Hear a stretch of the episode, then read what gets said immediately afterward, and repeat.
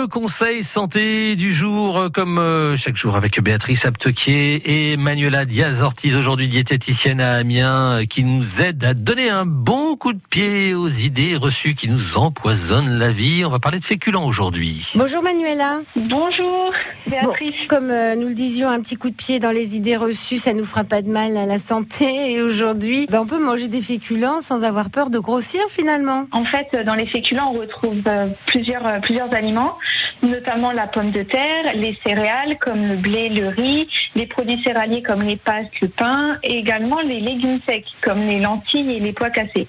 Et en fait, c'est pas les, les, les féculents en eux-mêmes qui nous font grossir, c'est plutôt la manière de les préparer Ah, qui ah. peut augmenter leur, euh, leur apport énergétique.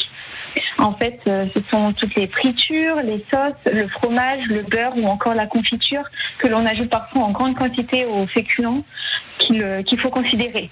Donc autrement dit, si je mange une pomme de terre vapeur, je peux en manger plein alors. Bah, en fait, il faut vraiment adapter en fonction de, de ses besoins, de son appétit du moment. Donc si je ne mets pas, euh, si je cuis à à la vapeur sans aucun ajout, vous allez me dire qu'une courgette, ça fait euh, pas plus grossir qu'un- qu'une pomme de terre. En fait, aucun aliment ne, ne fait grossir en soi. Euh, c'est plus euh, l'apport calorique total de la journée s'il est supérieur à nos besoins.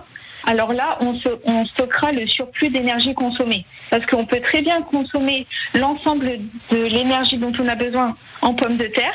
Si on ne Hum. dépasse pas euh, ses besoins journaliers, alors on ne grossira pas. Et D'accord. après, par rapport à l'équilibre euh, de la journée, là, l'équilibre alimentaire, euh, c'est différent. Voilà, faut pas manger tout d'un coup. Merci beaucoup Manuela, diététicienne à Amiens. Manuela Diaz-Ortiz avec Béatrice Aptequier, à retrouver sur francebleu.fr.